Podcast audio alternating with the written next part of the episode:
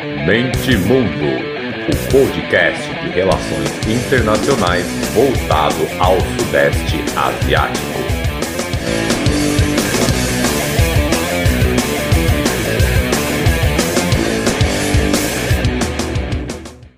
Fala galera, é, terceiro episódio, quarto episódio da, da série aqui de cinco, que às vezes já dá vontade de fazer seis, sobre comemoração de um ano de podcast. Eu, como eu disse, eu vou repetir. Se vocês gostarem, se eu ver que o feedback tá legal, não necessariamente, não estou pedindo necessariamente biscoito, já que é a, a gíria do momento. Se visualização mesmo, é, YouTube, podcast, se eu ver que tá legal no site também que eu tenho postado, eu continuo, provavelmente vou continuar. Estou achando legal os dois episódios que eu coloquei aqui, tem tido retorno bacana. Então, agora, é, quarto episódio, eu quero falar para vocês que é o convidado especial. Ó, fiz até a barba, que, né? Não vou, não vou receber a barba de mendigo que eu tava, o convidado especial aqui. Por favor, professor Bruno, se apresenta para a gente aí. Beleza. Fala, Walter, tudo bem? E aí, pessoal? Boa tarde ou boa noite, dependendo do horário que vocês estão assistindo, estiverem assistindo. Walter, é um prazer participar aí do, do Mente Mundo, dessa essa segunda temporada, né? Essa repaginada que você está dando com entrevistados e tudo mais. É, e te parabenizar, cara, porque eu descobri teu podcast em algum comentário que você fez em algum grupo de Facebook da UNB. Ah, porque eu tenho um podcast Sudeste Asiático. Eu olhei, o quê? Que alguém tem um podcast só sobre Sudeste Asiático? Que, que interessante. Tinha tudo a ver com o que eu estava pesquisando, né? Aí te descobri, a gente, você deu uma palestra aqui pra gente na Federal de Santa Maria, né? Ah, então, me apresentando, né? Eu sou professor da, de Relações Internacionais da Universidade Federal de Santa Maria, graduado em RI também pelo Unicuritiba, mestrado fiz em RI na UNB e o doutorado em Economia Política Internacional na UFRJ. E há dois anos eu sou professor efetivo aqui na, no curso de RI, né? Da Federal de Santa Maria. E ao longo desse tempo acabei descobrindo o teu podcast, você deu uma palestra para a gente e agora eu fico muito feliz de retornar né, esse contato, retomar esse contato aí para participar dessa, dessa série que você está fazendo. É, inclusive, aproveitar esse momento, eu quero agradecer, de novo, já te agradeci, alguns episódios quando eu comento, tá, eu agradeço porque comecei tão despretensiosamente que eu lembro que até quando você me chamou, a gente conversou e você falou do convite, me deu até um medo. Falei, pô, eu? Tá louco? Que nervoso? Não, eu vou, eu vou ficar nervoso, não vai dar certo. E até percebi, assim, é, eu, eu, eu não gosto muito de me ouvir, né? Então, quando eu gravo podcast, eu vou pulando para ver se não teve erro, falha, se o áudio tá certo, se não teve muito problema. Eu não gosto muito de me ouvir. No, na palestra que eu, que eu fiz, que eu vi que você coloca né, as palestras em, em podcast, até vou colocar no link depois para a galera ouvir, que é muito interessante isso também, né? Como eu digo, é democratizar, né? Você os professores de RI, que principalmente pós-pandemia, eu vejo que tem colocado, até a gente conversou, o Maurício Santoro, que tem disponibilizado material que geralmente só fica dentro da faculdade, isso é legal pra caramba. Então vou colocar o link aqui depois, mas eu não consegui me ouvir porque nos primeiros três minutos eu percebi que eu estava nervoso pelo vício de linguagem. Eu estava falando muito a palavra assim. E eu não tenho essa mania. Na verdade, eu acho que eu nem tenho muito vício de linguagem. Então, quando eu vi, eu falei, pô, tô falando assim, eu falei de novo. Quando eu me ouvi pela terceira, quarta vez falando a mesma palavra, eu desliguei, falei, não, não vou me ouvir, não, que vergonha.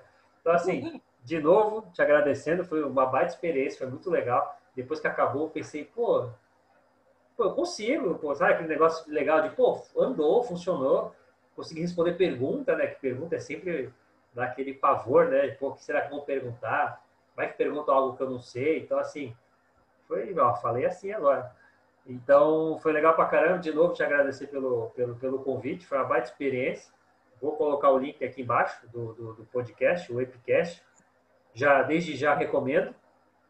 E... Cara, mas saiba que assim, teve alunos que pegaram temas que você lançou ali na palestra e, virou, e viraram TCCs, entendeu?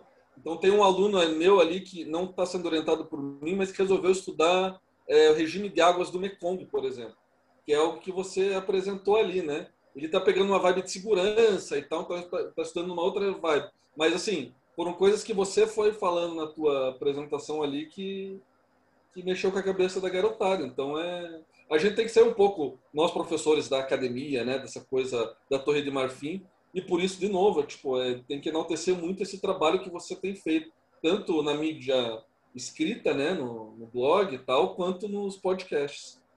Pô, tá vendo? Ganhei o dia. Aproveitar que eu vou pôr de tudo, que, eu, que tem imagem também, pera aí, ó.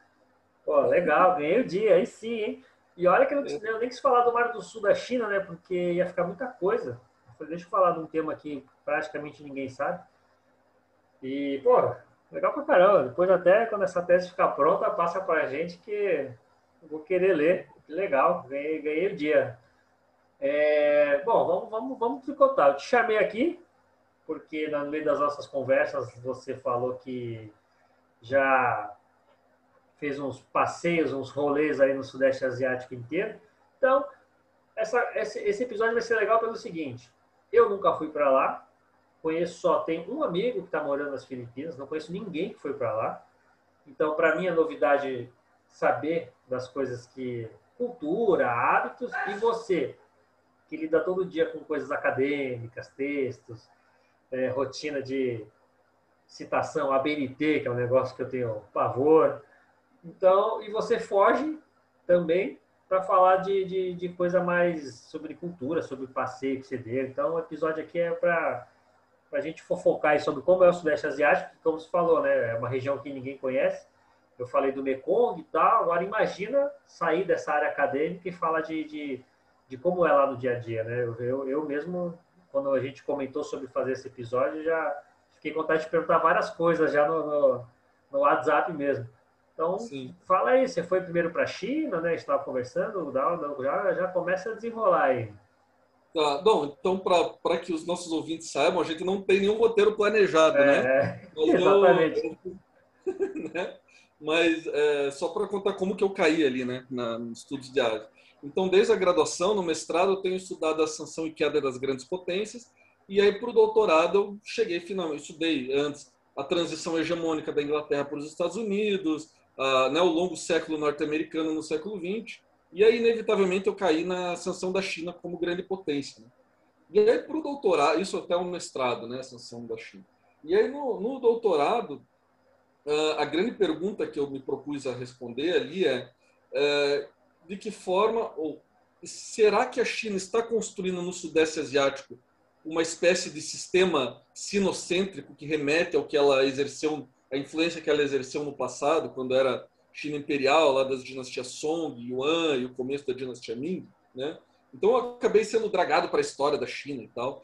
E depois eu vim para o período contemporâneo. E aí nesse período contemporâneo que eu, eu me dediquei. Eu passei quatro meses na China, né, pelo doutorado sanduíche, com bolsa. E depois, cara, como Pequim é, não é tão caro quanto Europa ou os Estados Unidos, eu consegui segurar uma grana é, da bolsa para passar uns 50 dias viajando por cinco ou seis países ali do Sudeste Asiático.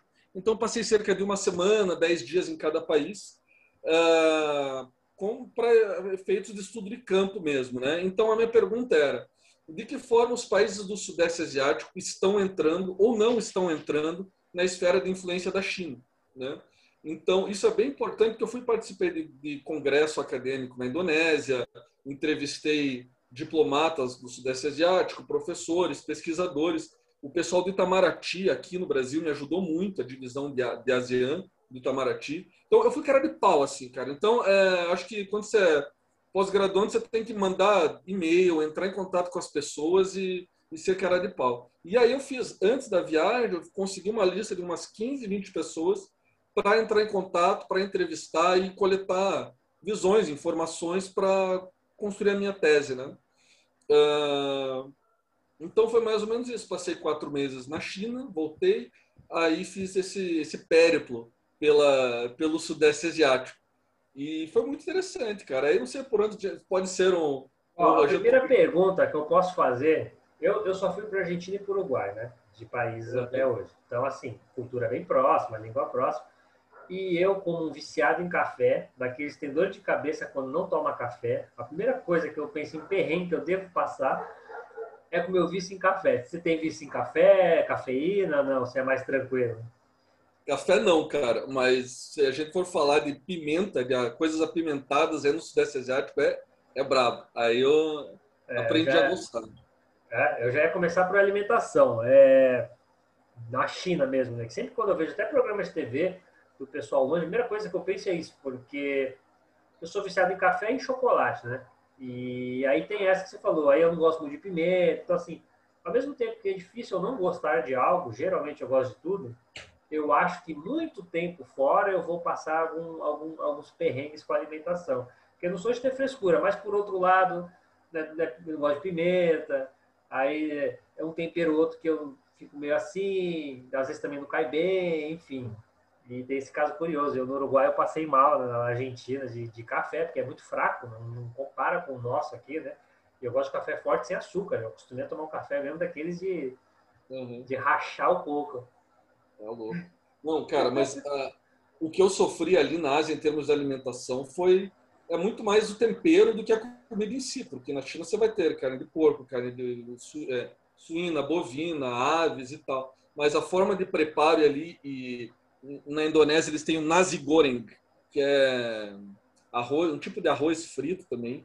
E é tudo muito apimentado, né, cara? Então, acho que é, essa é, é, foi o primeiro choque, assim, e aí aos poucos você vai se adaptando. E no Ou geral, não, né? então, pelo que você falou, indo para o Sudeste, as comidas são mais ou menos igual da China. É uma carne, um, um peixe com arroz, que até remete a gente aqui, mais Japão, né? Que a gente está mais acostumado com o Japão. É mais ou menos nessa linha ou eles já inventam muita coisa? Cara, é que assim, eu sou meio fresco para comida. Eu, você gosta de experimentar tudo, eu não, eu não sou, eu sou meio conservador assim. Então, aonde eu fui ali, eu ia no, no, na bola garantida ali, sabe? É, mas a, a, a, pimenta, a carne, o peixe tem, assim, é, é a, o, o, tempero é muito diferente. Mas, cara, assim, é, é eu, eu, só para começar, né? Eu eu fiz assim, fui passei uma semana em Singapura, aí fui para Indonésia, aí depois Malásia, né? Essa parte mais insular do Asiático. Depois eu fui para Vietnã, Camboja e Filipinas. Né?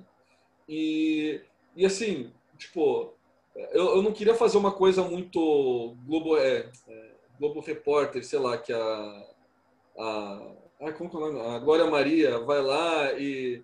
Ah, essa, o Globo Repórter não é nem de só de natureza ou só de humanidades, é uma mescla de tudo, né? A vida vai levando ali, né, no roteiro, pelo menos é o que nos parece. E eu fui para esses lugares meio que guiando assim o olhar para pensar em como esses países estão interpretando a ascensão da China, sabe? Então, vendo-se um pouco da, da cultura da, da, diáspora chinesa, então, como você fala nos seus podcasts, né? É, a influência da China na Indonésia, na Malásia, na, em Singapura nem se fala, né? É muito forte. Então, é, esse, esse, é um ponto bem. bem é, eu ia perguntar isso, porque comida é a primeira coisa que todo mundo fica, fica curioso, né? Eu mesmo, a primeira coisa que eu Sim. penso quando falo em outros lugares é comida. Aí, segunda pergunta é isso, de cultura. A impressão que eu tenho daqui, e do que eu li e tal, que eu vou fazer nos podcasts, é que Singapura, acho que até a maioria étnica é chinesa lá, né? Acho que sempre foi, né? Até o presidente é o Li, né? O sobrenome já entrega. E Vietnã, acho que a impressão que dá daqui, de quem só conhece os livros, né, as teses, o Google, é que o Vietnã ele tem uma relação de amor e ódio com a China, porque lendo sobre o Vietnã, a impressão que dá é que é muito igual à China, né? Não só para o sistema comunista, mas uma coisa meio confucionista, assim, né? De autoridade, de é, disciplina, até como lidaram com a pandemia, dá para ver que tem muitos paralelos com a China e ao mesmo tempo que eles tiveram tanta guerra, tanto problema, eles têm muito pé atrás com a China. Né? Então, assim, a, o que me parece nos livros é assim, o Sudeste Asiático, Singapura e Vietnã são os que mais culturalmente lembram a China e o que cria essa ironia né, do, dos vietnamitas com os chineses, né, que talvez eles não gostem, talvez um vietnamita ouvindo isso que eu estou falando aqui, ele não gostaria muito dessa comparação, né? Não, total, total. Cara, o Sudeste Asiático merece um, ser um campo de estudo em si, porque é essa sobreposição de civilizações, culturas, religiões, né? Então você tem esse arco é, insular da Indonésia e da Malásia, claro, uma, uma, parte da Malásia é continental, né? Mas é a parte peninsular, insular da Malásia uh, e da Indonésia é muito, foi muito influenciada pelo islamismo, né? Então assim você tem essa sobreposição de influências islâmicas com influências hindus, com influência confuciana vindo da China, com o budismo, né? Então, se a gente começar pelo Vietnã, que é que você está tá, tá trazendo aí, é, cara, é, é uma relação de amor e ódio mesmo. Por quê? Porque o Vietnã passou do século I ao século X, um milênio, como colônia formal da China, né? Então, na verdade, quando a China se expande lá na dinastia Han para o sul, uh, eles empurram uh, esse povo chamado Yue, né? Y-U-E, para o sul, né? E, e aí esse povo ele vai se acomodar na região do, do, do delta do Rio Vermelho, que é onde passa Hanoi, o norte, da, o norte do Vietnã, né? Então, por um milênio, essa região ela sofreu assim uma uma espécie de, de colonialismo formal da China. E desde que eles se tornaram independentes, lá por 908, 909, uh, eles passaram mais é, sete ou oito séculos, até 1700, 1600, sendo constantemente é, pressionados pela China por novos impulsos de invasão da China. Então, quando, cara, para você ter ideia, quando eu tive lá no Vietnã, eu entrei numa lojinha, aí tava ali uma TV ligada em chinês. Aí eu falei para a mulher: "Ah, isso aqui é Chinese, isso aqui é, é chinês, né?" E ela: "É sim, é, nós somos colonizados por um milênio aí pela China, mas Agora nós nos tornamos independentes, ainda bem que não tem muito chinês aqui. Então, assim, é, essa relação de amor e ódio é muito forte. Quando eu fui falar com um, um pesquisador da Vietnam Academy of Social, Social Sciences, ele já disse o seguinte: olha, talvez você não consiga ler em vietnamita, mas 90% das estátuas dos heróis nacionais do Vietnã não são aqueles que lutaram contra os americanos ou os que lutaram contra os franceses, são aqueles que lutaram contra a China. Né? E, ao mesmo tempo, a outra face da moeda é que, cara, é, é as, digamos, até o colonialismo francês, o Vietnã foi governado por dinastias que se gabavam de ter sangue chinês, de ter uma conexão com a China. Então, é isso, ao mesmo tempo que eles travavam lutas por, na fronteira com a China, é, essas dinastias, a dinastia Lei, a dinastia Tran, elas são é, elas se legitimam a partir dessa relação que elas vão ter com a, com a China, né? Então é muito louco. O Vietnã é uma ah, e mais uma coisa que me lembro, já passo palavra que eu lembrei aqui é que a expansão do Vietnã para o sul, de Hanoi para o sul, ela é muito semelhante à expansão da China, da, do Rio Amarelo para o sul também. Então são paralelos assim interessantíssimos que dá para fazer entre os dois países que você já propôs? Né? É, você falou agora, eu lembrei, é, no Dia da Mulher, eu procurei fazer episódio temático, né? E aí eu fui pesquisar, aí fui colocando em inglês, em português a gente não acha nada, né? Aí eu fui colocando em português, mulheres guerreiras e do país tal, e fui caçando. E é o que você falou, tem no, no Vietnã duas irmãs, que agora não vou lembrar o nome, Truend, até porque também minha pronúncia é zero. E no século 7, 8 mais ou menos, elas tem estátuas pelo Vietnã, tem o dia delas comemorado porque elas conseguiram, nesse período do século 1 ao 10, o período, acho que o maior ou o segundo maior que a China conseguiu, que eles conseguiram expulsar os chineses por mais tempo, foram sob o, o, o domínio dessas duas. Eu acho que uma delas era esposa do, do, do, do, rei, que aí ele foi assassinado e ela tomou a frente da luta, da guerra, e aí cada uma eram duas irmãs e dois elefantes. E aí tem estátua delas, nos elefantes, pelo, Vietnã todo. Elas são, assim, heroínas lembradas até hoje. Você falou isso aí do, do, que tem mais heróis, né, que lutaram contra a China e contra os Estados Unidos. Eu lembrei disso. E tem lá, agora eu não lembro o século exato, mas foi nesse período. E cada uma tinha seu elefante. Era engraçado isso, né? Como para a gente soa exótico, mas o que é o cavalo para o europeu era o elefante, né? Principalmente na Tailândia, muitas guerras era a pessoa montada no elefante contra a pessoa montada em outro elefante para a gente soa estranho, né? Mas é até mais útil que o cavalo, eu acho, né? Imagina um elefante correndo na sua direção, você é louco. Mas você falou isso aí, é, eu lembrei, curioso, é isso mesmo. É, porque, assim, eu, eu comecei a estudar o Sudeste Asiático tem um ano e meio. Então, eu fui pegar por etapas para não ficar louco, né? Então, eu peguei da primeiro da Guerra Fria para cá, para entendendo, para ir, né? Aí depois eu fui da Segunda Guerra para cá. Então, assim, eu fui tentando fazer por períodos para para não, não, não, ficar doido, me perder, né? E aí, é isso que você falou agora do século 1 ao 10 tal, é isso. Aí agora que eu já estou entendendo as dinâmicas tal, eu estou tentando puxar coisa antiga, porque é isso, né? O, hoje é um reflexo total né, de, dos séculos passados. E quando eu fui estudando o Vietnã, fui percebendo essa essa tendência e eu fui vendo século X, aí no caso dessas guerreiras tal, que daqui, lendo do outro lado do mundo, me passou essa impressão mesmo de amor e ódio puro, porque até da, de Myanmar também, com, com, é, é, com a região da China no sul ali, agora me fugiu o nome, que acho uhum. que foi os manchus, né, que conquistaram, que até então eram outros povos, que eles foram sendo expulsos para o sul, enfim.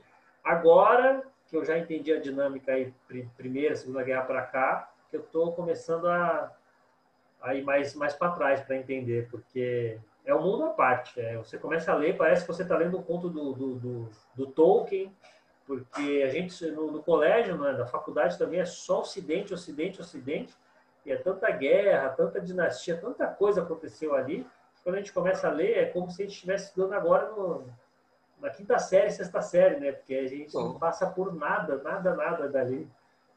Total. Eu acho que o primeiro ponto para se pensar no Sudeste Asiático é não fugir da geografia. A geografia diz muito sobre, Sudeste, sobre as formações sociais do Sudeste Asiático, né? Então, tem um autor chamado Bielenstein, me foge agora o primeiro nome dele, é, e ele divide nessa em duas grandes dois, duas grandes porções, o, o Sudeste Asiático continental e o insular, né?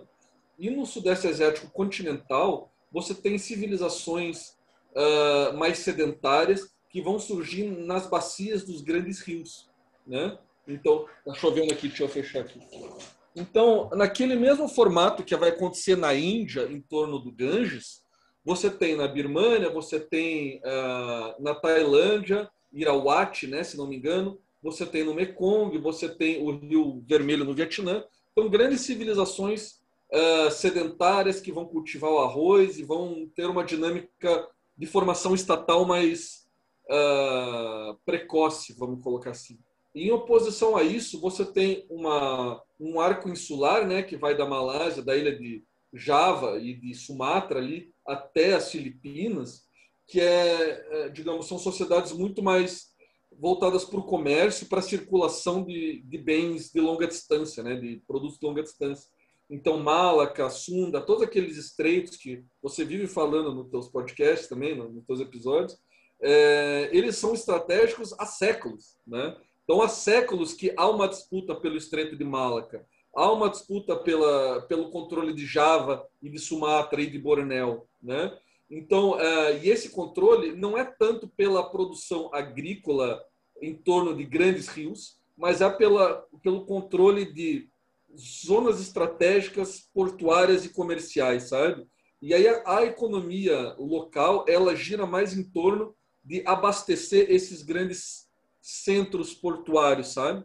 Então aí você vai dar origem a outros impérios, né? De Srivijaya, de Madhyaparit, uh, nas Filipinas outros também. Enfim, são, são impérios com uma característica muito diferente. E o Vietnã é um caso clássico de formação estatal sedentária, influenciada pelo confucionismo e, e, agrícola, né? Então é a base é o arroz, né? É, da, ali do Yangtze, do, do, da metade da China para baixo, você tem o predomínio de arroz e da metade do, da China para cima é trigo, né? Por isso que se brinca que na China da metade para baixo você come arroz, da metade para cima você come noodle, você come miojo, né? Derivados de trigo e pão.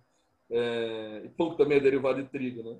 Então, é, eu acho que esse é o primeiro ponto, assim, para a gente pensar nas diferenças do Sudeste Asiático. Aí é. podemos continuar a viagem aí, cara. Você que manda. E o próprio Vietnã, é um bom tempo dele, né, pré-europeu, pré-loucura toda dos Estados Unidos, ele era dividido em dois reinos, né? O Vietnã unificado mesmo como uma coisa só que a gente pensa, né? No, que a gente pensa que sempre foi assim. Na verdade, não, né? Acho que o sul é, é Champa, né? Champa, não sei como é que eles falam. Enfim, são coisas que eu estou estudando agora, ainda estou muito no começo, então. Cara, dei aula hoje. Perguntando por quê. Oi? Eu dei aula hoje disso aí, inclusive. Era Champa mesmo, né? Então, eu, isso eu estou bem no começo. Eu até comentei contigo o livro que eu estou lendo, que eu já fiz propaganda aqui as duas vezes, porque eu achei muito bons os estudos do, do Emiliano, né? História da Ásia, vou até repetir aqui. Eu estou na introdução, porque ele separou por região. Então, ele começa na Índia, aí, pelo que eu já vi no, já dei uma folheada, o Sudeste Asiático é o último. Então, assim, eu nem cheguei, eu estou longe deste asiático, mas só a introdução, eu já fui lendo várias coisas, aí eu ia no Google ver o mapa, já começou a me abrir muito, fui, cara, sai pela cabeça, começa a pegar fogo. E o próprio Vietnã, que a gente entende, né, quando a gente fala, parece assim na minha cabeça que é mais o norte, por causa dessas guerras, porque eles estavam mais perto do, da China, né? então talvez o sul do Vietnã, essa relação de ódio com a China talvez não, não seja tão forte. Cara, cara essa, essa, essa parada aí com Champa é muito interessante, porque você tem, então, o Vietnã mesmo, que chamava Dai Viet na época, né, o Grande Viet, é, com uma formação estatal mais centralizada, confuciana, com uma, uma capacidade de arregimentar tropas muito maior, e por isso bater de frente a frente com a China, ou pelo menos conter a China. E aí você tem naquela barriga do Vietnã, né, mais para o sul, é, povos muito mais voltados para o comércio, porque ali você não tem um grande rio, que nem o Rio Vermelho lá, que passa por Hanoi.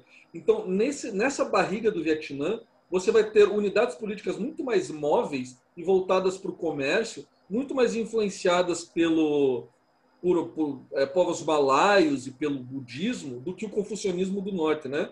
Então, olha o que a China faz. A China pensa: inimigo do meu inimigo é meu amigo. Então, a China manda cavalos que vêm lá da Mongólia, manda é, armas, é, espada, escudo, uma série de itens de guerra. Ela arma champa para lutar contra o Vietnã. Então, essa lógica da formação estatal do Vietnã, ela é uma lógica de que estamos cercados por cima e por baixo, pela China e por um puppet da China que é o Champa, né?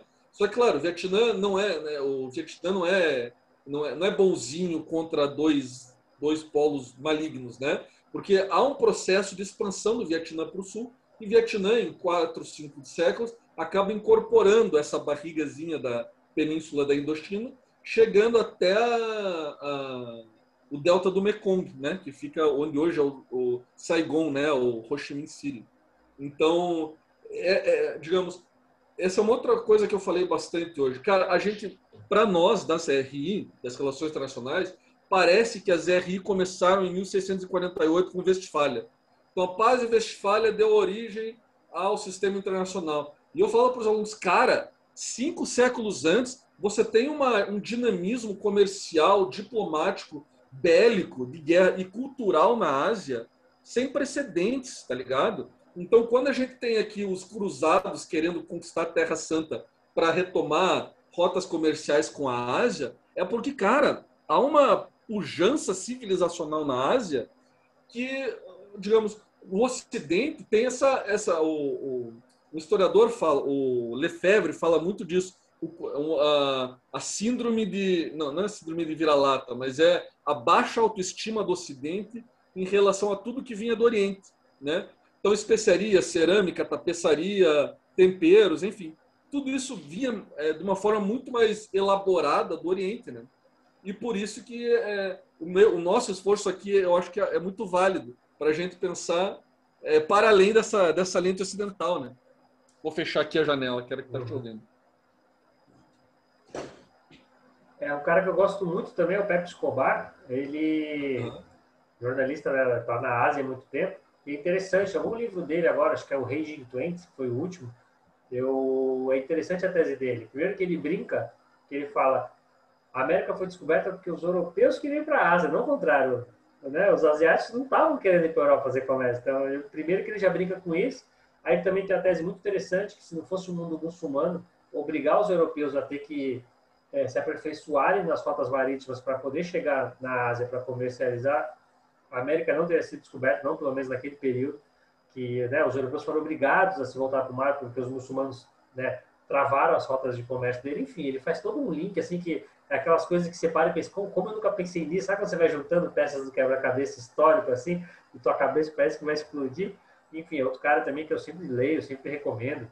Ele tem feito lives no Brasil 247, eu virei também um, um fã dele. Tem tudo que eu sempre que eu vejo tem coisa dele nova, eu vou eu vou pesquisar, que eu acho que é sensacional também, que ele linka isso tudo, história. Ele é um, um analista geopolítico, eu acho assim, de, um dos melhores que, no, que falam português, né, que são brasileiros. Embora ele, esteja tão fora do, fora do Brasil há tanto tempo. Mas, enfim, Até falei tanto da, da voltei, eu fui lembrando de tantas coisas que ele falou que até esqueci o, o porquê que eu, que eu, que eu fui puxar essa história dele. Acho que foi para falar isso mesmo.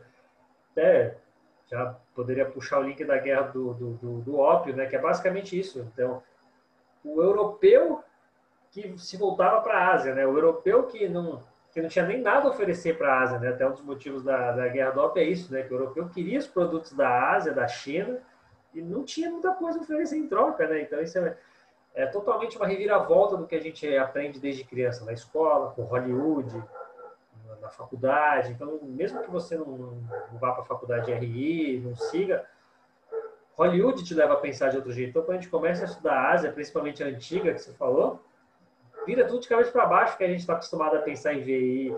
E eu, então, que sempre tive essa tendência a ser do contra, a ser questionador, quando eu comecei a estudar o Sudeste Asiático, eu fui vendo isso, principalmente agora, eu estou nessa parte mais antiga, ó, eu, eu piro, eu tenho vontade de falar, não, eu tenho coisa para fazer, eu tenho que limpar a casa, tenho que fazer não sei o quê, mas não, eu vou continuar lendo esse livro porque eu não quero parar, sabe? Porque é totalmente isso, é, vira de cabeça para baixo tudo, a Ásia é o centro, enfim, eu começo a pirar nessas teses. É, é por isso que é toda essa galera do sistema mundo que estuda né, as, os laços comerciais de longa distância, eles fazem isso com a nossa cabeça. Né? Você pega Gunder Frank, André Gunder Frank, Janet Abulugrod, o Giovanni Arrighi, e, e, aí outros autores asiáticos, né? o Ravi Palat. Cara, é, é isso. A gente descobre que aquele quadradinho da nossa história Mediterrâneo e depois o eixo Atlântico, eles são apenas parte da, é, do sistema mundial, né, do sistema mundo moderno. Então você não entende a colonização espanhola no México, né, na, nos astecas ali, sem entender as Filipinas, sem entender que o México, né, a, que era a Nova Espanha, a, a colônia espanhola no México, ela vai ser um salto, um pé para Ásia, para o Pacífico, para chegar no, nas Filipinas e para das Filipinas você levar essa prata, esse ouro para a China em troca de, de outros produtos, né? Então é, é isso mesmo, é uma é uma revolução metodológica, epistemológica que a gente precisa fazer, né? Então é, eu brinco com os alunos isso que cara parece que o mundo passa a existir quando os europeus chegam nele, né? Nesses pontos, mas não, né? Acho que esse é o, é talvez o principal ponto assim, né, da nossa da, dessa começo de conversa assim. É, eu não eu não estou longe, né, de ser uma pessoa que conhece sobre África, mas a impressão que eu tenho estudando Ásia é que os povos asiáticos preocuparam mais com escrita, com, com, com história, né, com deixar legado. Às vezes eu sinto que a África fez meio que o que os, os índios fizeram, né? A cultura deles era passada mais por canto, era mais linguístico então, o fascinante da Ásia é isso, né? Eu acho que a África também é, é, o mesmo esquema da Ásia. Só que, infelizmente, a impressão que dá, né? Eu posso estar falando besteira, pode vir um monte de gente, um monte de tese aí me mostrar, mas a impressão que dá é que a Ásia está mais bem documentada, né? Então, tanto a resistência aos europeus, quanto a pré-Europa, né? Quanto, quanto a, as brigas internas que já tinha ali. Então, às vezes eu fico procurando coisa da África para ler também, antiga é mais, é mais difícil, acho que foi pela cultura, né? Mas acho que a África é esse mesmo esquema da Ásia. Né? Devia ter tantos povos ali, interesse, que nem a Ásia, que nem eu estava comentando sobre a Mandala, que as guerras não eram por terra, igual foi na Europa. Então as guerras eram por poder, claro, porque outra potência estava tava chegando no mesmo nível, né? E por reassentamento, então não era por terra, enfim, é tudo, tudo vira de cabeça para baixo do que a gente está habituado a ver do, do conceito europeu, de, é. de... Cara, então, mas aí, olha só, o que eu tentei fazer na minha. fui descobrindo conforme pesquisava, é que assim, existiu um sistema asiático, um sistema internacional asiático, entre os séculos 10 e o século 15. Entre o século 10 e o século 15, centrado na China. Tá? Uh, e haviam três grandes periferias que tinham vida própria, independência, mas elas gravitavam, de certa forma, em torno da China. Que periferias eram essas? Uh, primeira, Ásia Central. Então você tem um corredor de desertos, entre desertos e estepes ali, que levam a China até a Ásia Central, um corredor que vai até o, o Cáucaso, o Mar Cáspio e tal. Então, povos nômades ali que também tinham uma dinâmica própria, mas eles interagiam muito com a China. Você tem uma segunda periferia, que é o nordeste da Ásia, que é basicamente Japão e Coreia, né?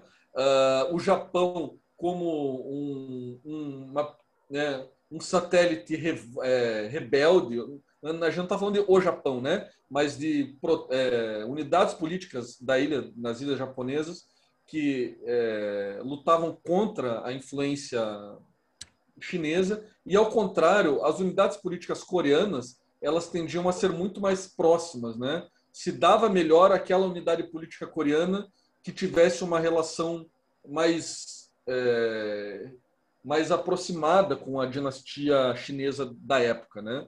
E uma terceira, uma grande terceira região periférica seria então o Sudeste Asiático, né?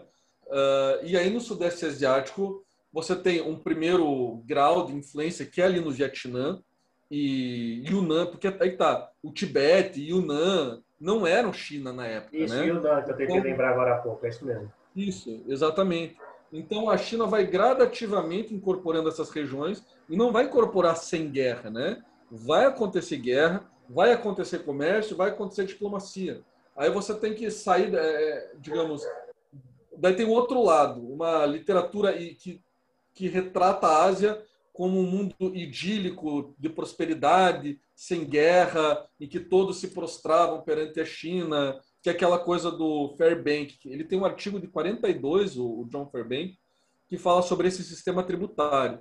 Então, em 1942, imagina, cara, os caras estavam começando a, desencavar, assim, a, a resgatar fontes primárias, e, e, e, aí tem esse retrato que ah, é, todos os povos vinham para o imperador chinês, se prostravam, e aí o imperador chinês concedia títulos, concedia, dava presentes elaborados e tal, né? E aí você vai vendo que, cara, esses rituais de submissão à corte chinesa, eles existiam, mas é, a dinâmica internacional, ela é muito além disso, né? Então, muitas vezes a China vai atuar como mediadora e aí, a partir de uma visão confuciana, como o irmão mais velho que vai mediar a briga entre irmão mais, irmãos mais novos, sabe? Uh, entre mandalas da Tailândia e da Birmânia uh, e do Laos ali, né? Então, é, é enfim, você tem esse primeiro recorte do século X ao século XV, em que a China é, se torna uma potência marítima, né? Ela vai para o Sudeste Asiático e aí culmina nas grandes navegações do Jiang He e tal. Uh, e nesse período há, de fato, assim, um projeto estatal de transformar a China numa potência naval, né? Então eles absorvem conhecimentos náuticos dos malaios, dos japoneses, dos árabes e constroem uma indústria naval uh, muito mais elaborada do que a indústria de Sagres, né, de Portugal e tal e da Espanha. Uh, e ironicamente, é, isso acontece na dinastia Song, tá? E nessa dinastia é, é o momento em que a China está mais acuada pelas invasões dos povos da Ásia Central. Então, ironicamente, estando acuada por terra, a China acaba buscando essas saídas, essas novas correntes de comércio por mar. E aí é nesse momento que, cara, uh, o imperador, né, o Jiang He, vai sequestrar um soberano do Sri Lanka que não queria se, sobre, é, se prostrar ao imperador chinês ela vai promover mudança de regime em Srivijaya e em Majapahit, na Indonésia. Ah, então, a China, digamos, tem uma influência muito forte no Sudeste Asiático, muito antes né, dos dias atuais. Aí você tem um fechamento, e aí do século XVI ao século XVIII, tem um, uma segunda abertura chinesa, mas que, a meu ver, ela já é muito mais fraca, porque ela não acontece como um projeto de Estado da China para o mundo ultramarino ela acontece a revelia do Estado chinês. Então não é o Estado que vai mediar essas negociações, é, essas interações. Quem vai mediar são as famílias é, das guildas de comércio, como se fossem companhias de comércio baseadas em Cantão, em Fujian, em, em Hangzhou, né, onde hoje também é Xangai, nesse centro-sul, nesse sudeste da China.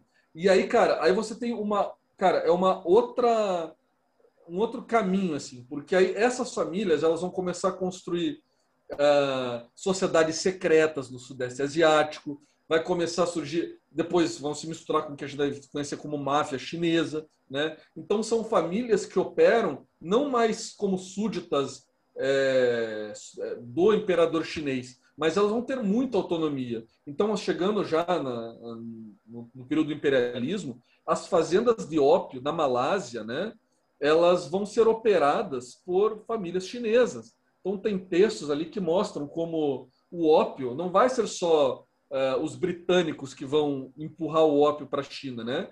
Vão, digamos, a, Mal a British Malaya, né, a Malaya, Malásia britânica, ela vai ser formalmente é, colonizada pela Inglaterra, só que essas redes de comércio elas vão ser operadas por famílias chinesas que vão estar, digamos, é, vão, elas vão estar fora do controle do Estado chinês. E aí, como analogia, a gente pode pensar hoje em dia é mais ou menos o que o Estado chinês tem tentado fazer, que é controlar esses grandes conglomerados é, privados, de capital privado da China, né? Então, é, eles têm esse trauma de, né, de que a burguesia ela não pode ser descontrolada, ela não pode fugir de um projeto de Estado chinês. E o que a China tem feito hoje é exatamente isso: tentar colocar ali barreiras para que haja uma burguesia muito rica e pujante, mas que ela esteja sob essa tutela de um Estado chinês. Né? E aí a gente entra nesse imperialismo. É, que, cara, a gente pode falar sobre várias coisas aí, né? mas uh, o papel da, da Europa nesse caminho para chegar na China vai passar necessariamente pelo Sudeste Asiático. É, a primeira coisa que você falou que eu lembrei foi a primeira vez que eu li sobre o Zenhe. Vou falar bem portuguesão mesmo com Z. Eu sei que as pronúncias chinesas são diferentes, mas eu não tenho a menor noção.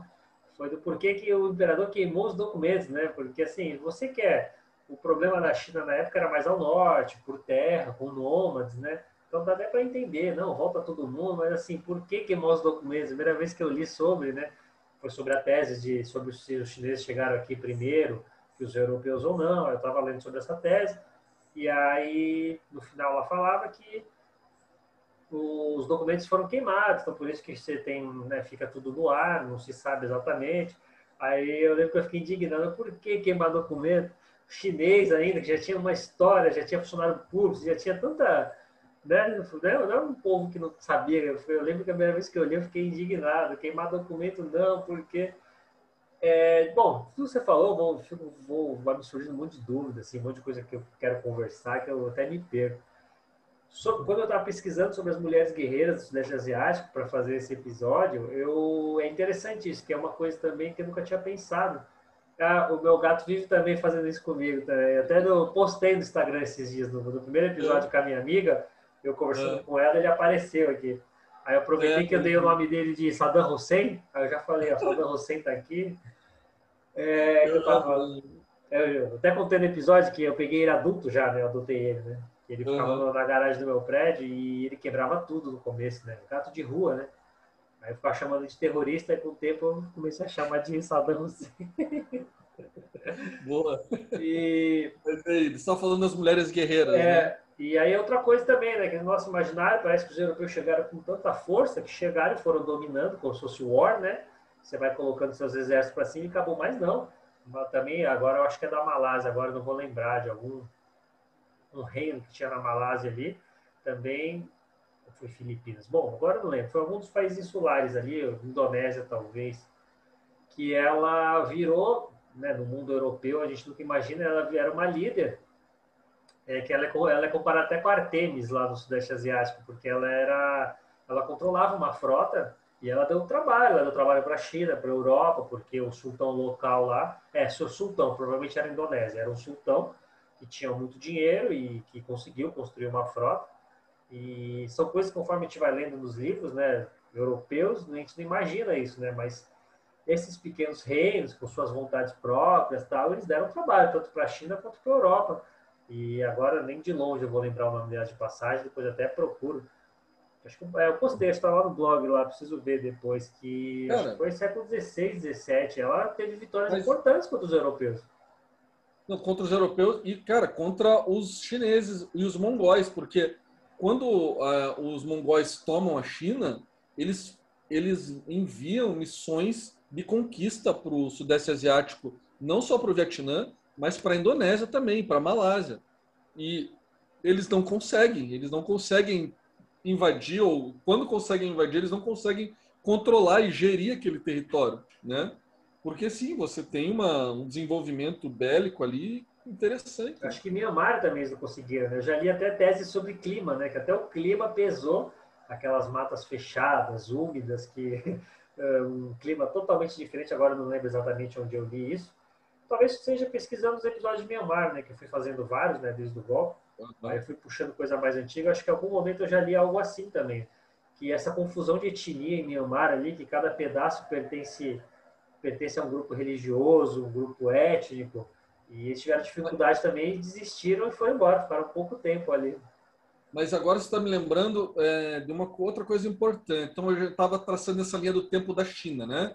É, do século X ao século XV e depois do século XVI ao século XVIII. No Sudeste Asiático, tem processos bem interessantes acontecendo ali também, que é a formação de estados proto, de proto-estados, né? De unidades políticas muito mais complexas também. Então, você tem as mandalas lá, é, na, naquele primeiro, no primeiro milênio depois de Cristo, né? E depois, a partir do século 10, 11, você tem a formação é, de, né, me fugiu o nome do império ali, onde é o Camboja, porque não era o Khmer, é, o Khmer veio antes. Mas você tem é, a formação... Angkor. Do... Né? Angkor, é, Angkor é, Wat, acho, né? É que eu não sei como é que se escreve, mas é Angkor é, Wat. Me fugiu é agora. Mas você tem na Tailândia, você no Myanmar, você tem aqueles dois impérios da Indonésia, né? Que é, de novo, Srivijaya e Majapahit. Então você tem a formação de não dá para chamar de estados nacionais modernos no modo ocidental, mas estados com uma certa complexidade, né? E esse mesmo autor, Bielenstein, ele mostra o seguinte, como o, a, o arco insular do Sudeste Asiático ficou muito mais exposto à invasão europeia do que a porção continental. Se inverteu, porque a porção continental era muito mais exposta à invasão da China, da Índia, de, dos mongóis, né? É, principalmente da China e da Índia, né? mas também dos mongóis através da China. Então, naquele primeiro momento, do século X ao século XV, o Vietnã enfrentou várias ameaças de invasão. Porém, o Vietnã foi um dos últimos lugares a serem colonizados pelos europeus. Então, a Indochina francesa, ela só entra assim, acontece mesmo no final do século XIX, né? Ela só existe como uma, uma, um protetorado francês no século XIX. Ao contrário da Indonésia e da Malásia. Principalmente da Indonésia, que, cara, já no século XVII já tem feitorias portuguesas, holandesas, Taiwan, a ilha de Formosa, a mesma coisa, Filipinas, a mesma coisa. Desde o século XVII, você tem uma protocolonização espanhola, né? Então, a porção continental ficou mais protegida. Tanto a Indochina, que foi colonizada é, tardiamente, quanto a Tailândia, que não foi colonizada, né, o reino de Sião. E o Myanmar, que também foi colonizado é, pela Inglaterra mais tardiamente. Né? Então, isso vai moldar muito a sociedade do Sudeste Asiático. Né? A, o, quem colonizou, a forma de colonização, e aí depois, já é, avançando um pouquinho, a invasão japonesa na Segunda Guerra Mundial. Porque, cara, a invasão japonesa ela não vai apenas destruir aqueles impérios coloniais, como eles vão mexer nas estruturas sociais desses lugares. Então, na Malásia, por exemplo, eles vão tratar muito bem os malaios. Os japoneses vão tratar bem os malaios, porque o objetivo dos japoneses ali era caçar os chineses, era caçar os, caçar os comunistas chineses, né?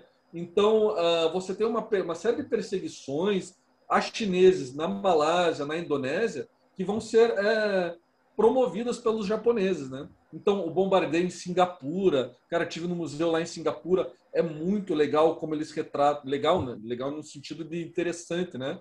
A forma como eles retratam os bombardeiros, os bombardeios japoneses. Então, assim, a invasão japonesa, ela é um marco, um divisor de águas para a história do Sudeste Asiático. Eu estou avançando, porque a gente tem uma hora de conversa, né? Mas era para a gente falar do período colonial muito ainda mas eu acho que aí entrando nessa na Segunda Guerra Mundial é, é um momento legal aí para a gente continuar a conversa.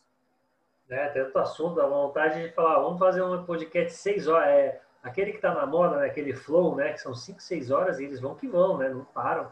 Vamos fazer um flow Sudeste Asiático aqui, seis horas Sudeste Asiático, sem roteiro. O do é, Japão, o que me, o, o que me espantou quando eu fui ler sobre o Japão na Segunda Guerra, no Sudeste Asiático, é a brutalidade. Tinha hora que eu li assim um artigo, um texto do Japão, e falava, pô, mas isso aqui é o Japão ou é a Alemanha nazista? Os estupros coletivos, às vezes eu, eu, eu lendo, pesquisando sobre, eu falo, pô, mas o, o, tem hora que parece que o Hitler que, que, é o que é o que é o fichinha perto do, do, do, dos japoneses e aí traz para os dias de hoje, né? Tudo bem que é bem mais recente, claro, mas é, o sentimento anti-Japão é outra coisa, né? Que, que me parece lendo daqui, de longe, não sei se você lá sentiu ou perguntou, investigou isso, o sentimento anti-japonês lá, na maioria das regiões, parece que é até mais forte que o anti-chinês, né? Pelo menos essa impressão ah, que é. passa aqui do, do, dos livros e da, das teses. Então, nos lugares onde a influência chinesa é maior, esse sentimento anti-Japão é também maior, né? Então, Singapura, para mim, é o caso mais claro, sabe? Porque Singapura sofreu muito, porque era uma região estratégica ali, né, no Estreito. Então, uh, eu acho que ali, é, é, pelo menos o que eu vi, né, que eu conversando, testemunhando, assim. Uh, agora, é, no, nas Filipinas também, só que aí você entra numa outra lógica da Guerra Fria, daí, em que a proximidade com o Japão ela é necessária, né? É necessária para os americanos construírem suas redes de alianças bilaterais ali. Então, Filipinas, que também foi invadida e ocupada pelo Japão por muito tempo, é, ao longo da Segunda Guerra Mundial, é, hoje em dia tem uma cooperação estreitíssima com o Japão de é, compra de na, barcos de surveillance, né, de vigilância marítima, de drone, uma série de, de, de, coisas assim. Porque o grande, a grande ameaça ali agora é a China, né? No Mar do Sul da China. E é curioso, né? É, como eles viram a chavinha, né? Eu não lembro agora o nome do livro. Eu li resenha, não cheguei a comprar ele porque hoje em dia importado tá meio, tá, a coisa tá meio difícil. Que é um jornalista que até cobriu o golpe de 68, me fugiu o nome dele agora. Ele fez um livro sobre o massacre ao Partido Comunista da Indonésia, em 65, 66 e é curioso isso, né? Porque os japoneses vieram, massacraram ali nos anos 30, 40, e mesmo assim conseguiram fixar ali na Indonésia esse sentimento anticomunista, que até o, o nascimento, né, o embrião da ASEAN é isso, né? Você fazer um cordão ali para evitar né, que o comunismo se expanda. E agora, eu sempre confundo o Suharto ou Suharno, né? Eu sempre confundo que um seguiu o outro, né? Eu sempre confundo o... é. é o Suharno, né? eu confundo a ordem. É um o Sukarno é o primeiro. O Sukarno era, tinha tendências mais independentistas. Então, só para as pessoas entenderem. A gente está falando da Indonésia pós Segunda Guerra Mundial, né? Isso. Então a Indonésia ganha sua independência da Holanda. Uh, e, cara, ali no Sudeste Asiático você vai ter processos mais violentos ou alguns menos violentos, né? O da Malásia foi um pouco menos violento. Da Indonésia teve algum confronto, mas também não foi é, tão prolongado. Agora, o do Vietnã foi o mais prolongado, né? Porque é, eles vão, vão até 54 a, a guerra contra a França e anos depois os americanos já entram ali. Agora, entrando no caso da Indonésia, você tem ali é, é, um primeiro militar que vai ser o, o ditador, o Sukarno. Uh, ele adota uma política externa. Cara, a gente está falando da Conferência de Bandung. Ele adota uma política externa. Bandung fica na Indonésia. Então a gente está falando de um país que era, em sua essência, terceiro mundista, né? Era, em sua essência, não alinhado. Porém, ele, por, eh, digamos, muitos desses não alinhados, eles tinham alguma proximidade com países socialistas. Inclusive a Iugoslávia, que era um país é, socialista, era membro desse, dessa, dessa, esse grupo de Bandung, né? Então, o Sukarno, por ter uma política externa mais independente, menos pró-americana, é, você tem ali no começo dos anos 60 a CIA eliminando a governabilidade desse ditador. E aí eles promovem a, uma mudança de regime, um golpe, entra o Suharto, e aí o Suharto entra com os dois pés na porta para caçar é, é, então, qualquer é, é... sinal de comunismo. E o mais importante é que, cara, os chineses passam a ser identificados como comunistas. Então, a diáspora chinesa na Indonésia vai sofrer pogroms, né? É, é, pogroms é aquele termo é, da Europa dos russos que entravam nos bairros dos judeus e matavam, estupravam, tudo. Então vai acontecer a mesma coisa uh, em bairros chineses na Indonésia. Então é, é, essas questões étnicas aí, elas até em 97 você vai ter um outro linchamento público em Jakarta, né? é, é uma questão. É, isso remonta. Eu já fiz até episódio sobre também. Teve um tal de massacre da Batávia, né? Pelos holandeses. Eles pegaram os chineses e criaram umas castas ali, bem molde europeu, né? Por raça, digamos assim. E deixavam os chineses administrando o, o, o, comércio que eles achavam os indonésios inferiores aos chineses. Então, assim, a rixa Indonésia, o povo da Indonésia e da China vem desde aí, né? Por culpa do, do, dos europeus, né? E esse, é, esse livro está no meu, no meu carrinho da Amazon com tantos outros há muito tempo, desse jornalista. Então, ele resenhas, né? Eu tenho vontade dele inteiro, mas vamos deixar para depois, que o dólar não está barato. E, assim, o número, como são países com muita densidade demográfica, é tudo muito grande ali, né? Então, nos anos 60, que você comentou que o cara chegou com o pé na porta, foi assim, eu, se eu não me engano, era o Partido Comunista com mais adeptos, depois, claro, da China e da União Soviética, era na Indonésia.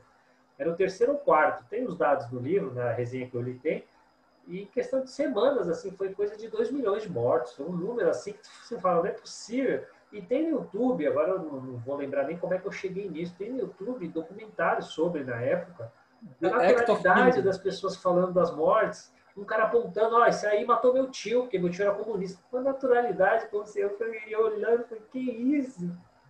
Esse documentário ganhou prêmio, se chama The Act of Killing, o ato de matar. isso, foi isso mesmo, é. é cara, é chocante. É eu, eu, eu não vi inteiro, eu lembro que eu estava com pouco tempo, mas eu comecei a ver, sabe quando você fala, não é possível, tá, já entendi. Eu nem quis ver inteiro, eu falei, tá bom, já entendi o recado, já entendi a mensagem, o que que, não lembro como que eu cheguei nele, né, mas assim, como eu cheguei, já entendi o exemplo que ele deu, porque a naturalidade das pessoas falando, esse aqui matou, apontando para a pessoa, esse aqui matou meu familiar. Lembro se ele falou tio, se ele falou sobrinho, pai, assim, mas com uma naturalidade, ia apontando para o cara e conversando, sabe? Como se a gente estivesse num bar, assim, ah, esse aqui Não, matou meu tio. O cara vai descrevendo como que ele enforcou a pessoa num, num pilar, assim, envolve o pescoço da pessoa num, num poste, assim, vai matando, é, eu fiz isso aqui, fala rindo. Assim, né, isso, né, isso mesmo, é. é. Eu lembro que eu nem quis ver inteiro, falei, não, já entendi, já, eu... já entendi mas, o recado. Mas então, cara, é, na Indonésia, cara, você tem ali é, essa, essa, esse movimento anticomunista, anticomunista muito forte, e nas Filipinas também. E nas, cara, a gente ainda nem falou. Meu, tem que ser um programa para cada país, porque se tem muita coisa. Eu tô embora, hein? Não, nas Filipinas tem, tem insurgência terrorista até hoje. Semana passada, retrasada, que eu fui fazer lá o Asian News, a notícia das Filipinas foi que um grupo insurgente terrorista matou um militar lá. Então, é um mundo à parte. Eu, quando eu pensei, preciso focar em estudar alguma coisa, um ano e meio atrás, olha, eu podia ter escolhido melhor, porque eu, eu, eu gosto disso, de a situação que eu falei de inverter, né? De repente é tudo o contrário do que a gente está acostumado. Ah, é guerra por, por população para reassentamento e não por território, porque um rei quer expandir. É, a, o centro não é, é, como eu posso dizer, a força do caso das mandalas, né?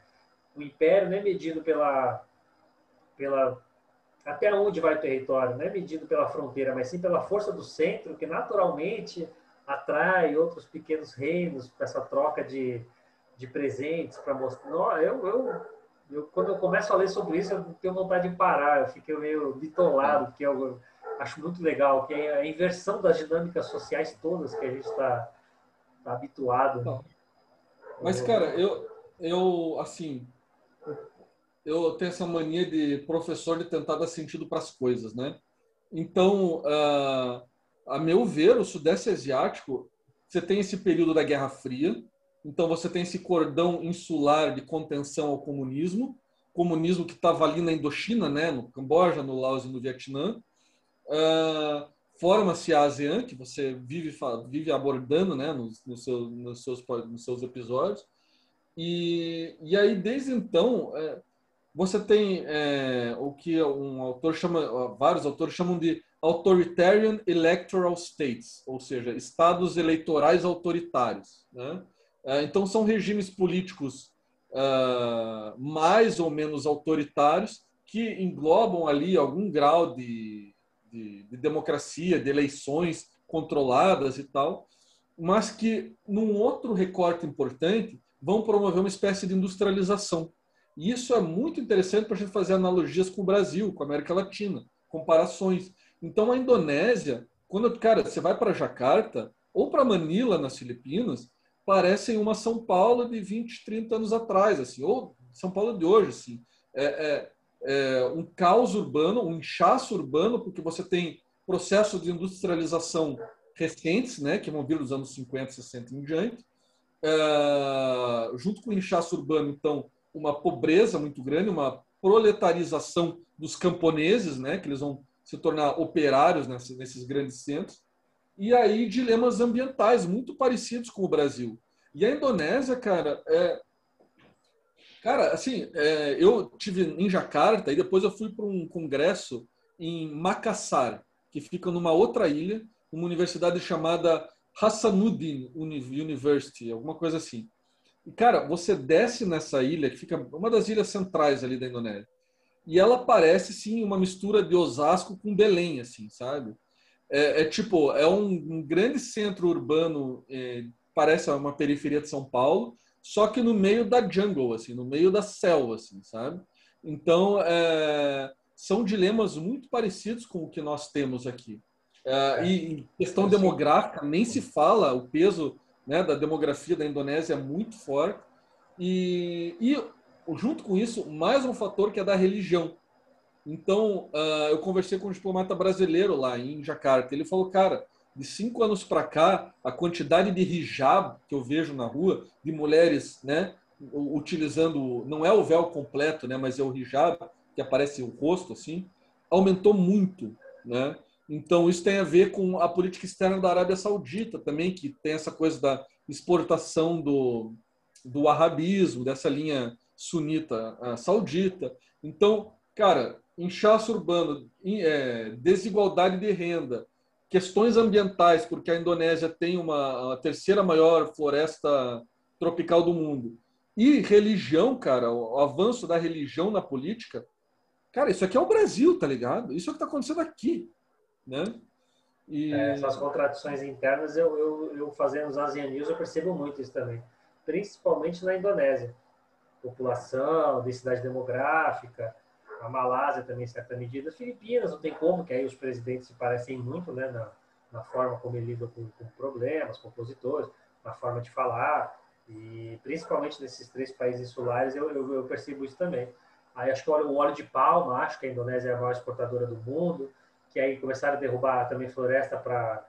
E aí tem muita população indígena ainda também lá, que, enfim, é o Brasil, é isso mesmo que você falou, é o Brasil. Eu, eu, também já, já percebi isso já há um tempo também. Tem umas questões muito iguais ao que a gente passa aqui. E, cara, é, assim, quando eu, eu fui para o interior ali da Indonésia, então, e as pessoas parecem brasileiro também, assim, tipo, não de traços né, físicos, mas o jeitão, assim, sabe? Eu me senti muito mais em casa no interior da Indonésia do que em Pequim, por exemplo, sabe? Uh, e a comunicação então, lá, como é que você fazia? Porque eles não devem falar inglês, imagino eu, né? Pessoal que fala inglês deve ficar mais nos centros urbanos, né?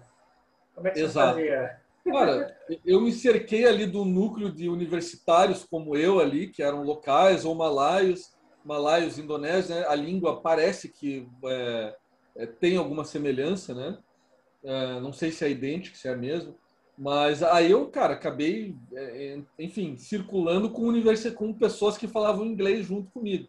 Mas aí fui visitar projetos sociais ali na, em favelas, em Macassar e tal. E, cara, é muito parecido. É muito parecido. E aí, só que ao mesmo tempo, é, tem coisas muito particulares, que é, por exemplo, o movimento separatistas. Então, é um milagre a Indonésia ser um país com 27 mil ilhas, cerca de 6 mil ilhas habitadas, entendeu?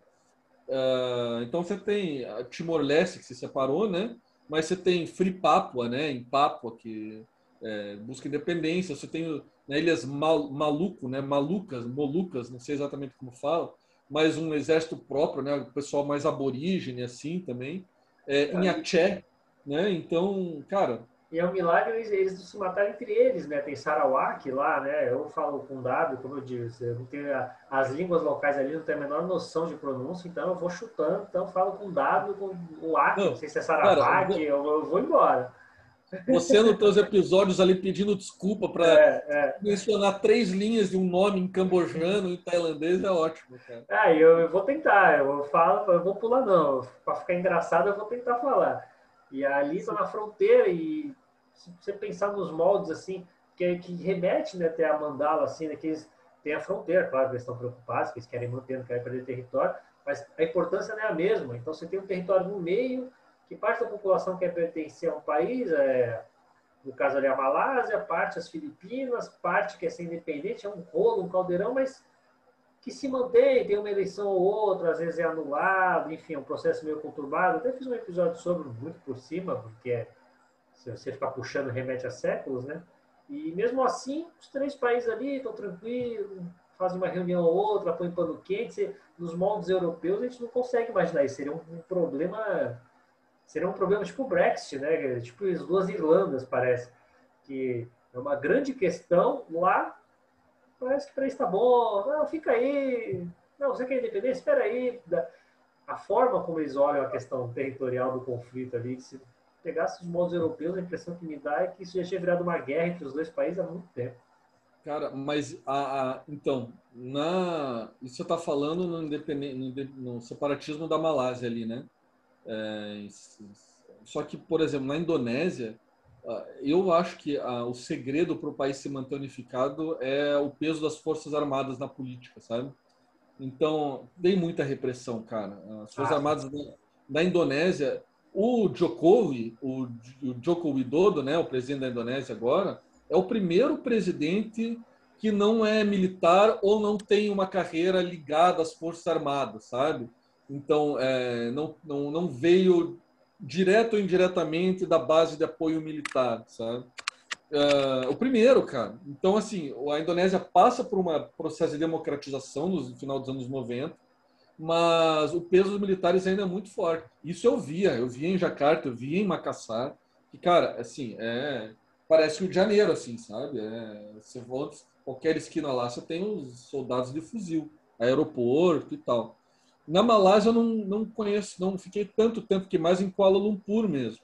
Mas na, na parte insular da Malásia eu boto fé que seja mais ou menos isso também, né? Que... Você foi para o Laos, não, Camboja, você falou, né? Camboja, Camboja. Foi no Camboja ou foi no Laos? Tem, tem um episódio de um cara numa série Netflix que ele ia, ele foi para Myanmar e mostrou lá a loucura que era os militares controlarem mais de 20% da Constituição. É, é, na verdade, ele nem se preocupa com política, é uma coisa mais turística. Me deu branco agora o nome da série. Cada episódio ele ia num país, num, num continente diferente. Uhum. E ele foi, só que agora não lembro se é Camboja ou Laos, que aí ele mostrou que rola um turismo macabro, que você paga para, sei lá, explodir uma vaca com, com uma R15, sabe? Uns negócios assim. Que agora, putz, é agora não vou lembrar o país, foi um dos dois. Aí você uhum. foi no Camboja, né? Lá você conseguiu passear muito ou ficou mais na capital também? O Camboja tá, o Camboja e o Laos me dá essa ideia de ser tudo muito proibido, né? De ser muito controlado no estrangeiro, não sei se... Cara, não, então, no Camboja eu fiquei na capital e fui para Angkor Wat, né? Então é Siem Reap e Phnom Penh. Agora, a capital é Phnom Penh.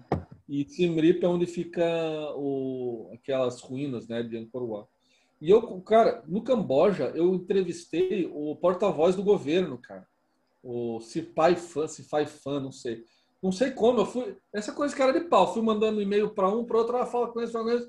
Entrevistei o cara lá, o porta-voz do governo. Fui lá no palácio do governo e tal, assim. Tem foto eu, eu, eu conversando com o cara. E, assim, e, tipo, essa é a versão oficial dele, né? Que há eleições, né? Que são controladas e tudo mais. E que, cara, uh, uh, tipo, não vai, não ia falar sobre os movimentos de contestação ao governo, né? Mas como a minha pergunta central era sempre em relação à China, como que eles iam à China, e no Camboja eu percebi o oposto do Vietnã.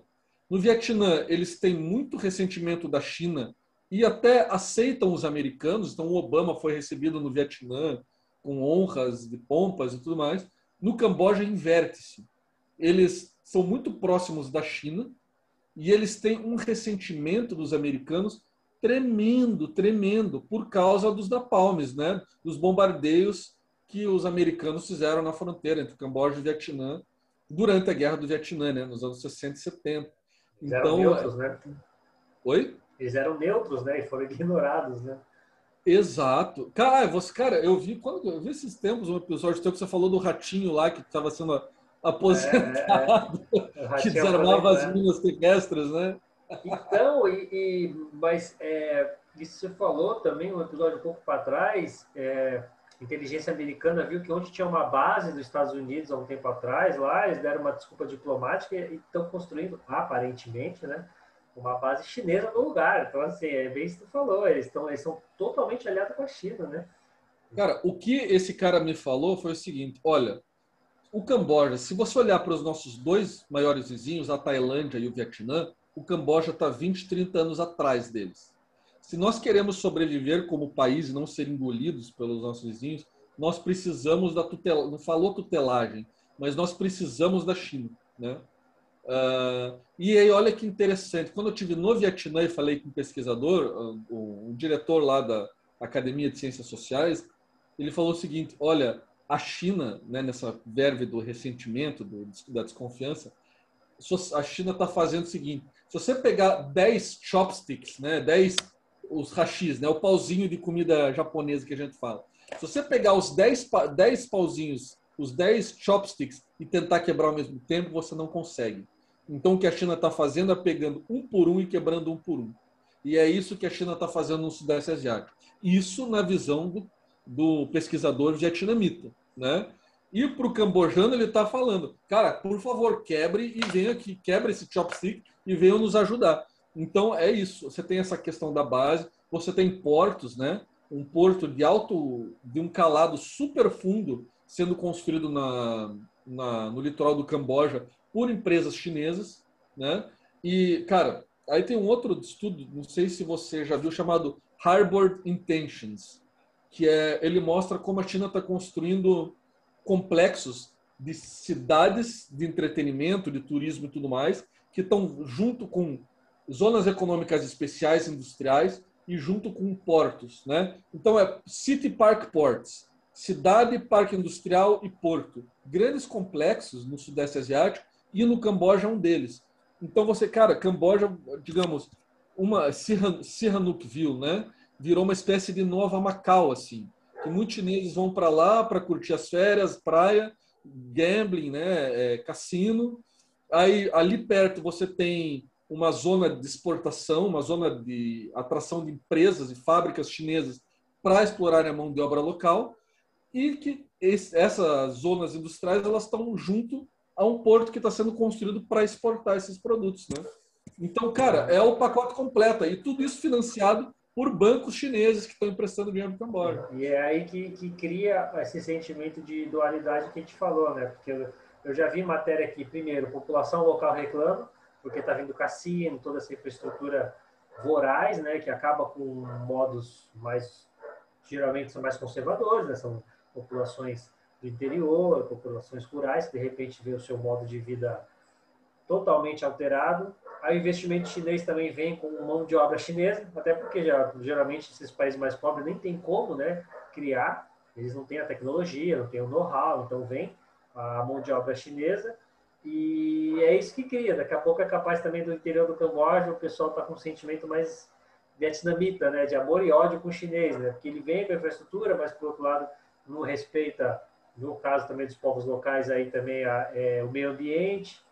Aí muda a cultura da pessoa, muda a região que ela vive. Aí vem o estrangeiro também com outros hábitos ali em peso para trabalhar, enfim.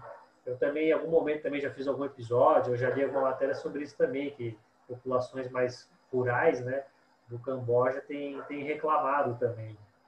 Mas, cara, é assim, é duro, cara. É, você, esse é o, é o, principal desafio da China. É, é como você é, conquistar novos amigos, atrair economicamente esses, esses novos aliados e entregar desenvolvimento. Então as contradições elas vão estar sempre, vão estar aí, entendeu? Então o Camboja, que é um párea para o Ocidente, é, é, um país super isolado, é onde a China está entrando. Vários países africanos a mesma coisa. Então aqueles pescadores, filho, os filhos deles provavelmente vão ser camareiros é, do, do hotel, do mega hotel que está sendo construído, vão trabalhar no turismo para servir turistas chineses vão abrir um negóciozinho ali para vender comida local, ou não, porque aí você tem esse problema, né? Você tem muito é, restaurante chinês entrando ali, comprando, você tem problema, problema imobiliário acontecendo junto. Não, cara, para onde vai o capital? Contradições o persegue, o segue. Então, classes sociais são desfeitas, novas classes sociais são feitas. Então, é, é, é triste, mas assim. É, é como fugir, tipo, né? Cara, e agora eu lembrei, por exemplo, é, algo que um professor chinês me falou. É, ele, ele, um professor mais, mais velho, assim, ele estava falando: ah, lá nos anos 70, 80, eu recebia delegações africanas e a gente, e a gente falava isso mesmo, tem que ser contra o capitalismo ocidental, contra o imperialismo, não ao capital e tudo mais. E hoje eu recebo essas mesmas delegações e eu tenho que falar, olha, é, ser explorado por alguém é péssimo, mas tem uma coisa que é pior, que é não ser explorado por ninguém. Então, é, o argumento é, a China foi, foi explorada, nós fomos explorados, agora é vez de vocês serem explorados, né, mas entrarem nesse trilho do desenvolvimento junto com a China. E se você for comparar o investimento chinês, a abordagem chinesa para o mundo em desenvolvimento e comparar com a abordagem ocidental, cara, assim, ao que tudo indica, a abordagem chinesa ela entrega muito mais desenvolvimento do que a abordagem ocidental. Claro, vários asteriscos precisam ser colocados aí, né? Falta de transparência, impactos ambientais, cara, várias coisas. Mas na China não é bonzinho. A China está pragmaticamente entregando e reconstruindo uma série de países ali e, e enfim, é, é. a história está em aberto, né, cara? É, é, é, complicado. E, bom, já passamos de uma hora e olha que legal. O Sudeste Asiático é tanto assunto, dá para falar tanta coisa, que eu reparei aqui que a gente não usou a palavra Brunei. Então, assim, tem um país ali que a gente nem lembrou que ele existe em mais de uma hora de papo. a gente nem, é nem citou, nem de passagem. Bom, mas é isso, vamos lá. É, deve ter, eu nem, eu nem, lembro a hora que eu dei o play aqui, deve ter uma hora e quinze, uma hora e vinte de papo. Por mim, eu ia embora, porque uhum. eu fico lendo aqui as coisas, eu tenho noção de como é lá, né? Então, quando você mistura aí o que você, você foi para estudar e também aproveitou e fez um passeio ali, uma viagem que uma coisa acaba ficando é. ligada com a outra. Coincidentemente, coincidentemente, as Filipinas têm praias lindas, né? Eu tive que aproveitar as praias das Filipinas um Fazer pouco. Fazer o quê, né? Nem que ia. Ai, cara, mas é, é, Tailândia também, né? Às vezes eu vejo umas fotos da Tailândia que eu falo, nossa, aí é, é melhor que qualquer praia. Cara, não, mas o Vietnã também, eu fui para a Bahia ali do, nossa, pro delta do Rio Vermelho. Cara, praias lindas, nossa, fiz snorkel, enfim. A gente pode fazer uma hora de Globo Repórter aqui para falar só da, dos turismo, Isso. do turismo, das curiosidades e tal. Aí quando você vai falando, eu edito e vou jogando imagens do YouTube das pessoas fazendo o que você falou que você fez. Aí fica totalmente Globo Repórter. Isso Pô, aí. Vamos, vamos, mais para frente a gente vê aí de fazer outro episódio para o país, não sei, que eu percebi que você gosta também da, da, de falar da região. E que nem eu, é mais do que. É um hobby, né? Além do, do que a gente gosta, do que a gente se se predispõe a estudar, também é um hobby, porque é uma região diferente mesmo das outras, né? Então é isso. É... Só tenho a agradecer. Obrigadão por aceitar o convite. Foi show. Me senti aqui. Acho que eu não vou nem jogar no, não vou nem jogar na internet. Vou deixar aqui esse, esse episódio com uma aula particular. Vou, vou deixar só para mim. Porque foi show. Foi, foi uma, uma, aula. Só tenho a agradecer. Se quiser é, recomendar é. algum livro, alguma coisa sobre o Sudeste Asiático, pessoal Fica Cara, tranquilo e, e eu também vou colocar no, no, no, na descrição também links do, do, do, do, seu livro. Aí depois a gente vê também conversar sobre tese para colocar sobre a China, que é um assunto que está uhum. em alta mesmo, a rivalidade com os Estados Unidos, que você falou que foi lá para estudar. Depois a gente conversa em off aí, eu vou pôr uns links aí pro pessoal. Então, além disso, quiser recomendar alguma coisa aí, fica, fica à vontade. Tá, cara. Ah, é, primeiro quero agradecer, né, pelo, pelo convite e, e como diria Michael Jackson. Todo mundo gostou disso. ah, cara, isso ficou muito bom, né, cara? Porque foi, foi como eu disse para minha amiga no outro episódio, foi natural. Eu queria todo episódio terminar com alguma palavra, pô, né? não necessariamente filosófica, mas sei lá, alguma frase de RI, eu tentava. E, só que eu não sou de anotar, né? Eu escrevo tópico, né? Então, que nem o News, eu vou pondo um tópico ali e vou falando para tentar soar natural, né? Para ficar lendo, senão lendo é um audiobook, não tem graça. E eu tinha alguma coisa para falar nesse dia que eu achei interessante quando eu pensei. E no meio do episódio sumiu. Mas tá bom, vamos que vamos. Eu até pensei em continuar, cara. Os amigos meus falaram que ficou muito engraçado. Eu falei, pô, eu vou pensar numa frase tosca então. Só que eu falei, ah, não vai soar natural. Aquilo foi muito natural numa fração de segundo. Faz, fiquei, isso. Eu fiquei puto faz, comigo pega mesmo. essas expressões, cara, faz, monta umas canecas com os memes e tal. E mente mundo aí vai dar certo. Eu vou, vou divulgar. Ai, e você já conseguiu comprar um fone novo, né? Então acho que a galera tá ajudando. É, ainda não é não profissional ainda, mas eu tô, tô, tô andando. Cara, mas deixa eu, deixa eu só voltar aqui para falar. É, é, que ia falar? Não, cara, é, não é podcast. Você ia falar É... Oi? Você falou o que, que ia falar? Você ia falar aula, não é isso que você ia falar? Ah, exatamente, exatamente. exatamente. Mas, cara, é, acho que a gente tem que recomendar, você já mencionou aí, né, o canal do professor Emiliano Unzer, da Federal do Espírito Santo, que é o cara da história, velho. Então, assim, é, se deu uma hora de papo, cada uma hora de papo aqui comigo, ia dar mais umas cinco de cada cada uma das mandalas e da, da, da, das civilizações ali do, do Sudeste Asiático. Mas eu tenho ouvido alguns podcasts, é, tem um muito legal chamado Belt and Road Podcast, Belt and Road Initiative Podcast, eu acho. Um, tem um legal aqui da URGS, que é o Contra-Regra, eles fizeram o Maio Chinês, então tem cinco, cinco entrevistas bem interessantes sobre a China. E, cara, sobre o Sudeste Asiático não tem nada, velho. É tu, velho. Tu que é o, o cara, o produtor de conteúdo de Sudeste Asiático aqui, tá ligado? Tem o Paralelo 33, que é dos meus alunos aqui da Federal de Santa Maria. E ah, a podcast aí tem, tem a rodo. Agora, eu já estava falando do Camboja, eu lembrei de um outro documentário bem bonito, bonito enquanto triste, mas muito bem feito, que em francês se chama L'image qui manque, é, que manque, não sei como que fala, é tipo a imagem que falta, ou a foto que falta, uma coisa assim que fala do período do Khmer Vermelho, sobre o qual a gente ainda nem, nem falou, né?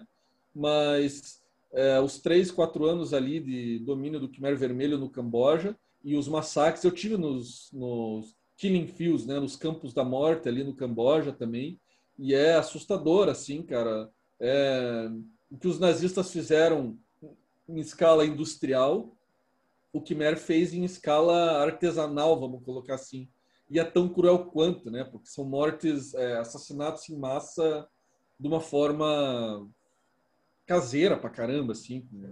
Enfim, nem vou entrar em muitos detalhes. É, o Mas... filme da Angelina Jolie também. Bom, Nossa. tudo que a gente vai falando, eu vou colocar os links embaixo, que é interessante também sobre o Khmer Vermelho, é bem legal. Acho que chegou a ganhar Oscar, foi ou ganhou algum outro prêmio menor. É, Enfim, primeiro eles mataram meu pai, né? First they killed my father. Isso, né? também. Um filme bem legal também, pesado também, bacana. Eu tô disponível aí, cara, pra gente trocar outras ideias também para os próximos, se precisar. Valeu, obrigado, eu agradeço. E com esse nosso interesse aí particular aí no Sudeste da Ásia, eu...